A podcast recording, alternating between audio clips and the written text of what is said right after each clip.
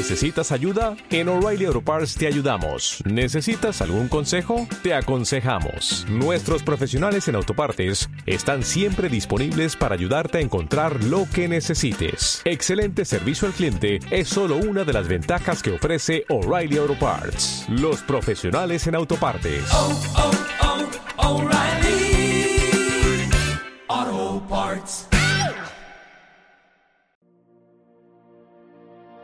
Hola amantes de los libros y del dinero. El día de hoy vamos a hablar del rockstar de los libros de finanzas personales.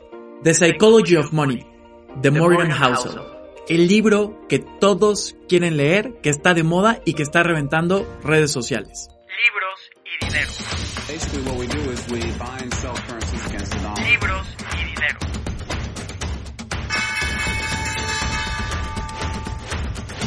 Libros y dinero. Este libro de The Psychology of Money está reventando. Es más, si lo compararas con un, con un influencer, este sería como Luisito Comunica de los libros de finanzas personales. Es el más, el más vendido ahorita, muchísimos lo quieren leer, muchísimos lo aman, a muchos les gusta, a otros tantos no, pero es el libro que está de moda. O sea, indudablemente es el libro que está reventando.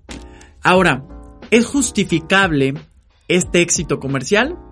Aquí te doy mi perspectiva. Yo creo que sí.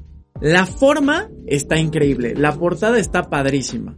El título está muy atractivo, The Psychology of Money, que por cierto, si lo quieres en español, se llama Cómo piensan los ricos. El cerebrito, el cerebrito de la portada es un cerebro que está hecho con dólares. Entonces, está atractivo, la tipografía está cool, está hecho como en un formato que se ve simple.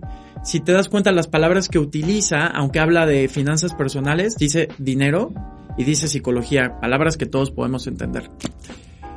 Punto número dos, creo que también es un éxito comercial y lo justifica porque está escrito en un lenguaje simple. La simplicidad aquí es regla. O sea, si más personas lo pueden entender, pues más fácil va a ser que llegues a más gente.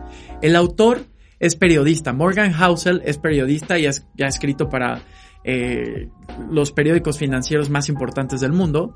Tiene más de 10 años de experiencia en esto. Y entonces él sabe cómo hacer una historia entretenida y cómo enganchar a la audiencia. Además, divide el libro en 20 capítulos, que son capítulos que te dan una lección, una historia corta y no necesitas leerlo cronológicamente, o sea, no necesitas leer uno después del otro. Si lo quieres leer de manera independiente, por ejemplo, si abres el libro, no sé, en la parte que dice libertad y te llama la atención esto que dice libertad, puedes leerlo y no te pierdes de nada, o sea, son independientes. Como está tan ligero el libro, creo que este libro es uno que la gente sí va a acabar de leer. Ese es el punto número dos. Eh, y el punto número tres creo que es el contexto. ¿Cuál es el contexto en el que estamos hoy? Hoy estamos en un punto en el cual estamos descubriendo muchísimas cosas sobre el comportamiento humano. Entonces, hay mucha información actualizada del tema, más gente quiere saber de esto y este libro habla de la psicología del dinero. Cosas que en particular a mí no me encantaron tanto. Creo que aunque explica bien los efectos psicológicos, yo que soy un apasionado de entender profundamente estos temas, creo que ahí sí me quedó a deber un poco porque te explica el concepto, te explica cómo funciona, pero no incluye, eh, digamos, estudios psicológicos de por qué estos efectos ocurren y tampoco menciona mucho fuentes bibliográficas o los creadores de estos, eh, o no los creadores, o digamos las personas que llegan a estas conclusiones de por qué estos efectos psicológicos nos afectan en la toma de decisiones que tienen que ver con dinero. Entonces, ahí creo que a mí me quedó a deber. Si, si quieres saber más de finanzas personales, creo que es un muy buen libro. Creo que te explica muy bien la historia del dinero, distintas cosas. Creo que lo podrías complementar con algo de comportamiento humano, de... No comportamiento humano, sino de economía del comportamiento y con esto harías un match increíble. Ahora, tenemos tres ideas. Cada podcast compartimos tres ideas. El día de hoy te voy a compartir tres ideas que son estas ideas que son polémicas, que te van a ayudar a romper paradigmas, pero en este caso en particular tienen una aplicación simple, son replicables. Entonces, idea número uno. Si quieres ser millonario, no trates de imitar a Bill Gates. There is good news about the progress in science. Idea número dos. Warren Buffett es el inversionista más famoso. Aquí te compartimos cuál es su herramienta más famosa. Y punto número tres. No te preocupes tanto por el rendimiento de tus inversiones. Enfócate en algo que tú controlas al 100%. El libro nos dice algo. El éxito financiero, o sea, la gente que tiene mucho dinero, no necesariamente tiene conocimientos financieros sofisticados. El éxito tiene que ver más con su historia y su comportamiento. Nos promete esto y abre con una historia fascinante en la cual compara dos personajes. Tienes a un personaje que educado financieramente, trabajando para una de las firmas financieras más importantes de Estados Unidos, muchísimo dinero, se retira a los 40 años, una mansión espectacular, estilo de vida envidi- envidiable. ¿Y qué ocurre? Llega la crisis del 2008, se le complican las cosas y al no tener un plan financiero sólido y un estilo de vida elevado, termina en bancarrota. Caso contrario, nos presenta a alguien que toda su vida trabajó como janitor en Estados Unidos, vivió modestamente, vivió por debajo de sus ingresos. Que ojo, para la gente que está en Latinoamérica yo sé que es difícil conceptualizar que alguien que tiene un trabajo que se relaciona con un tema de servicio relacionado con, digamos, la limpieza, la san- sanitización de una escuela, pues pueda tener capacidad de ahorro. Estamos hablando de Estados Unidos. Yo sé que es, es otra economía, pero tal vez piénsalo, si tú hoy estás en una situación en la cual podrías ahorrar o crees que puedes ahorrar más, tal vez este ejemplo te haga sentido. Este señor que trabajó como janitor vivió más de 90 años y cuando muere deja una herencia de más de 8 millones de dólares. Los dos casos son extremos. Uno vivió la vida, disfrutó, gastó y después vivió preocupaciones antes de llegar a la edad de 60 años. Otro vivió modestamente y deja una herencia millonaria. Sé que son casos extremos, pero la idea aquí es, ¿por qué alguien que tiene toda la capacidad y toda la información financiera, el tema analítico racional a tope, y los ingresos, financieramente se ve en una situación más complicada que alguien que no tiene la educación relacionada para entender este tema financiero, este mundo financiero? Imagínate, es como si te dijera, oye, ¿en qué otra profesión puede existir alguien que pueda superar a esta persona que tiene una edu- educación especial? Por ejemplo, alguien que construye rascacielos en Nueva York y es un ingeniero brutal, jamás podría ser su... Yo, por más que le eche ganas, no podría construir algo más grande o una estructura tan compleja como eso. ¿Sí me explico? El campo de las finanzas es interesante. Es un campo en el cual, aunque no tengas la educación formal, puedes tener mejores resultados si cuidas tus comportamientos. ¿Va? Entonces, vamos a la idea número uno. Esta idea es, si quieres ser millonario, no trates de copiar lo que hizo Bill Gates. Y te lo demuestro con una historia. Bueno, antes, para mí esto rompe un paradigma importante. Cuando quieres tener éxito en algo, ¿qué haces? Buscas a alguien que ya esté en esa posición de éxito y buscas replicarlo. Esto es algo que incluso, ahora que estuve subiendo videos a TikTok, me ocurrió mucho. Publicaba de este libro de Psychology of Money y una pregunta que veía muy recurrente era, ¿cuánto dinero tiene el autor? Entonces, muchas veces buscamos a esta figura de autoridad que ya tiene el nivel de éxito que nosotros queremos alcanzar y queremos replicar todo lo que esta persona hizo. Pero hay una cosa vital que estamos dejando fuera. Te lo argumento con esta historia. Bill Gates tuvo una oportunidad única. Él estudió en una preparatoria que se llama Lakeside. Y esta preparatoria, en 1968, tuvo acceso a una computadora, algo que ni siquiera algunas de las mejores universidades de Estados Unidos tenían en su momento. Nada más para que tengamos un poquito de perspectiva y veamos los números. Según la ONU, en 1968 había 303 millones de personas en edad preparatoria. 18 millones vivían en Estados Unidos. De esos 18, solamente 270 mil vivían en Washington.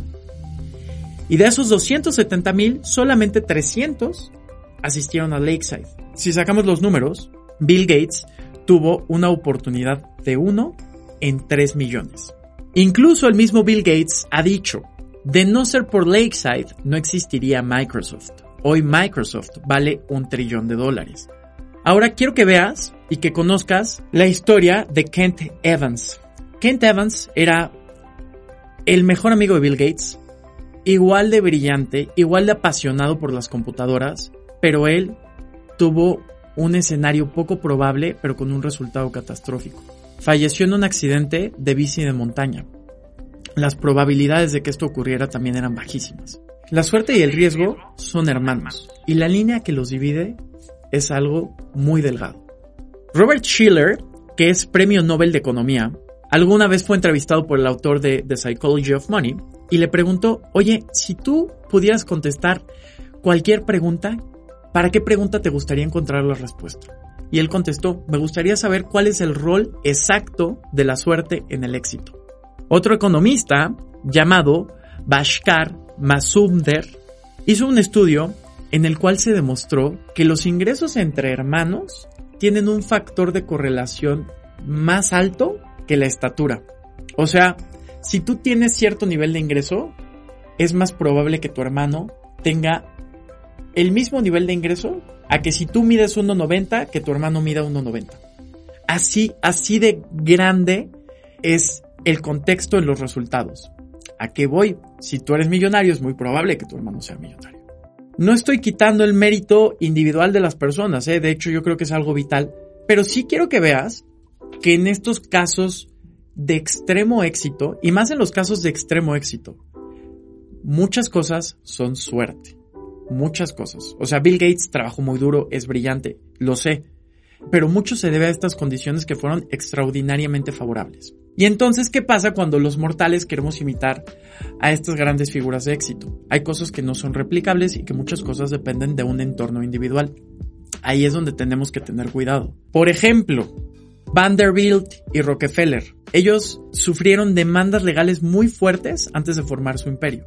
La línea y el riesgo que corrieron de terminar en la cárcel fue muy grande. ¿Qué pasa con todas estas personas que cometieron o rebasaron esta línea y sí terminaron en la cárcel? No conocemos sus historias, ¿verdad? Uno de los grandes inversionistas que justo, eh, bueno, se llama Benjamin Graham, es amigo de Warren Buffett también, él vende una estrategia de inversión diversificada y da ciertos consejos sobre inversiones, pero él mismo ha dicho que su éxito se debe a un golpe de suerte muy grande. Compró acciones de una empresa que se llama Geico y le fue muy bien. Y la mayoría de su riqueza proviene de esas acciones. Mark Zuckerberg, alabado por muchos porque, wow, cuando lo quisieron comprar en un millón de dólares, él dijo no, aguantó, aguantó, aguantó, él sabía que su emprendimiento iba a reventar y pum, aguantó hasta el punto en el cual formó el imperio que hoy es Facebook. Pero la misma razón por la cual alabamos a Zuckerberg es la misma razón con la que criticamos duramente a Yahoo. Qué tontos los de Yahoo porque no se dejaron comprar por Google cuando Google ofreció un dineral por ellos. ¿Cuál es la lección aquí? Enfócate menos en individuos y casos de estudio y enfócate más en patrones que sean replicables. Warren Buffett tiene resultados tan extremos que seguramente la suerte tuvo mucho que ver en ellos. La frase con la que quiero cerrar la lección de este capítulo. No dejes que un fracaso y una mala inversión te destrocen. Haz todo para que puedas seguir adelante hasta que la suerte esté de tu lado. Ya que te dije que vamos a buscar patrones de éxito que sean replicables, aquí va uno. Conoce la herramienta más poderosa de Warren Buffett. Vamos a tomar lecciones de otro campo para entender cómo funciona esta herramienta de Warren Buffett. Vamos a ver la historia de la Tierra mil millones de años atrás. La evidencia científica hoy nos dice que han existido cinco eras de hielo diferentes. Y tú pensarías que estas eras de hielo se deben a inviernos demasiado fríos. Pero no es así. Lo que genera estas eras de hielo tiene que ver con veranos moderadamente frescos. ¿Qué ocurre con estos veranos? Estos veranos, que son frescos, son incapaces de derretir toda la nieve que se acumuló durante el invierno. Y entonces deja ligeras capitas de hielo. Estas ligeras capitas de hielo propician un ambiente en el cual en el próximo verano es muy probable que exista más hielo. Y así. Y este hielo acumula uno sobre el otro. Y de repente la Tierra está totalmente congelada. Lo mismo ocurre con el interés compuesto. cualquier ambiente en el cual algo que se desarrolla y que impulsa el crecimiento de lo que viene subsecuentemente genera crecimiento exponencial. Esto es la magia del interés compuesto. Ahora, velo con las inversiones de Warren Buffett. 81.5 billones de dólares de los 84.5 de la fortuna de Warren Buffett los generó después de su cumpleaños número 65. No es que hiciera algo extraordinario durante esos últimos 5 años. Lo que ocurrió es que llegó el poder del interés compuesto. Y entonces ese dinero acumulado generó más dinero. Igual que estas eras de hielo. Más de 2.000 libros se han escrito sobre cómo invierte Warren Buffett. Hay que considerar que él empezó a hacerlo a los 10 años. 9.3 billones de dólares ya tenía a los 30 años. Y me vas a decir, oye Luis, pero Warren Buffett genera rendimientos extraordinarios. Sí, y no tanto. El récord lo tiene Jim Simons, con rendimientos históricos anuales del 66%. Warren Buffett tiene 22%. Aún así, la fortuna de Warren es mucho más grande, porque él ha invertido durante más tiempo. Entonces, si tú quieres algo que puedas replicar de la estrategia de Warren Buffett, busca generar interés compuesto. Haz todas las inversiones que quieras en corto plazo y lo que sea, pero una regla es básica y es un principio de dinero. Si tú dejas que el interés compuesto, compuesto trabaje a través del tiempo, tu resultado va a ser extraordinario. Entonces busca dejar algo y que crezca a través del tiempo. No lo toques. Es ahí donde vas a tener un resultado enorme. Haz lo que hace Warren Buffett. Utiliza el interés compuesto a tu favor. Bueno, Ahora que ya sabes que no tienes que seguir ejemplos de éxito extraordinarios al pie de la letra y que tienes que buscar patrones replicables y que uno de estos es el interés compuesto, ¿qué otra cosa podrías aprovechar? La idea número 3 te dice, no te preocupes tanto por los rendimientos de tus inversiones, sino preocúpate por algo que está en tu absoluto control. Ahorra más. Construir riqueza poco tiene que ver con tu ingreso o con los rendimientos de tus inversiones. Y mucho tiene que ver con, qué tanto, ahorras. En los años 70 se acababa la fuente energética más importante del mundo, se acababa el petróleo. Y la razón por la que no se acabó el petróleo fue porque empezamos a consumir de una manera más eficiente, empezamos a consumir menos. Generamos coches, casas y fábricas mucho más eficientes. El mundo incrementó su riqueza energética no por incrementar, la energía existente, sino por gastar menos energía. Disminuyó el consumo. La riqueza es la acumulación del sobrante que te queda después de gastar. Entonces, ¿qué nos dice la lógica? Que puedes construir riqueza sin un gran ingreso, pero no puedes si gastas más de lo que tienes y si no ahorras mucho. Aquí algunos puntos para que veas por qué es tan importante el ahorro.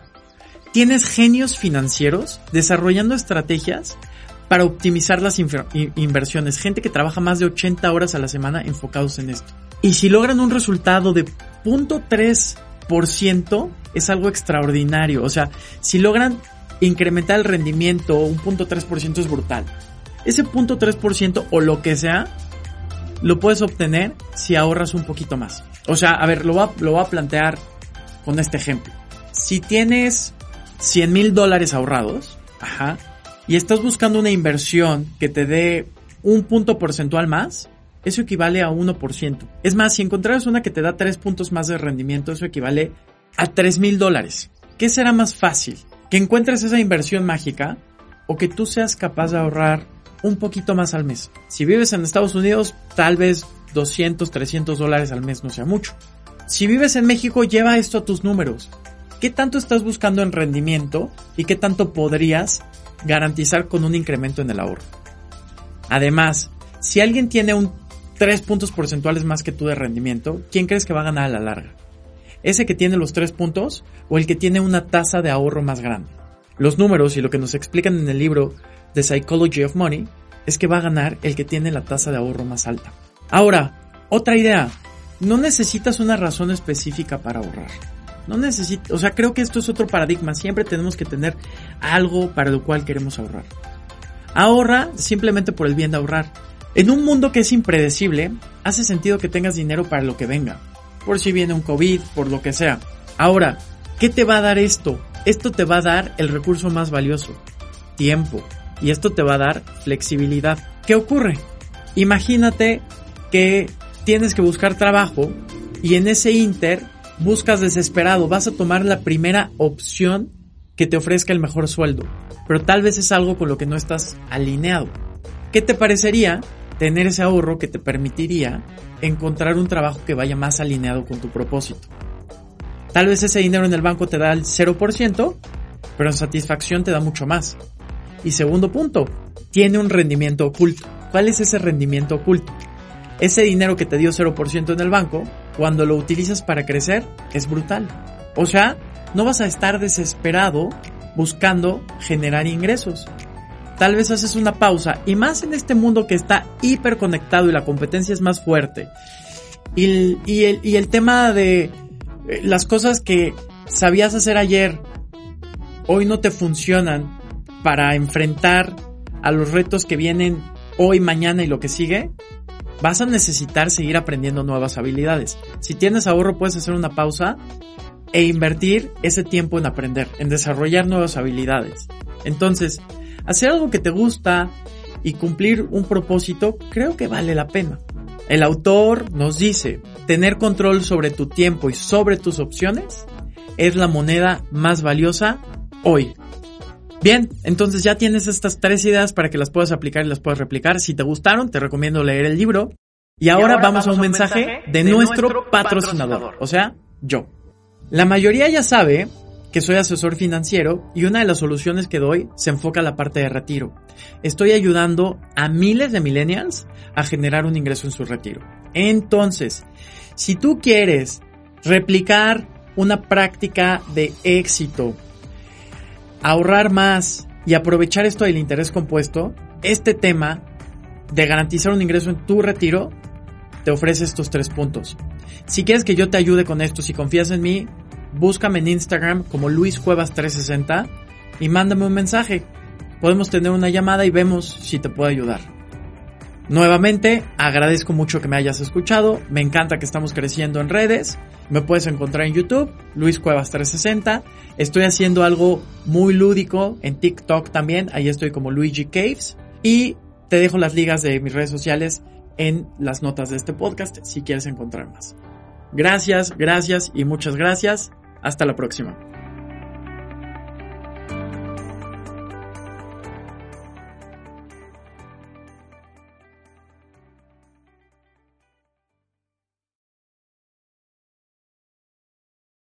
Dale más potencia a tu primavera con The Home Depot. Obtén una potencia similar a la de la gasolina para podar, recortar y soplar con el sistema OnePlus de 18 voltios de Ryobi desde solo 89 dólares. Potencia para podar un tercio de un acre con una carga. Potencia para recortar el césped que dura hasta dos horas. Y fuerza de soplado de 110 millas por hora. Todo con una batería intercambiable. Llévate el sistema inalámbrico OnePlus de 18 voltios de Ryobi. Solo en The Home Depot. Haces más. Logras más.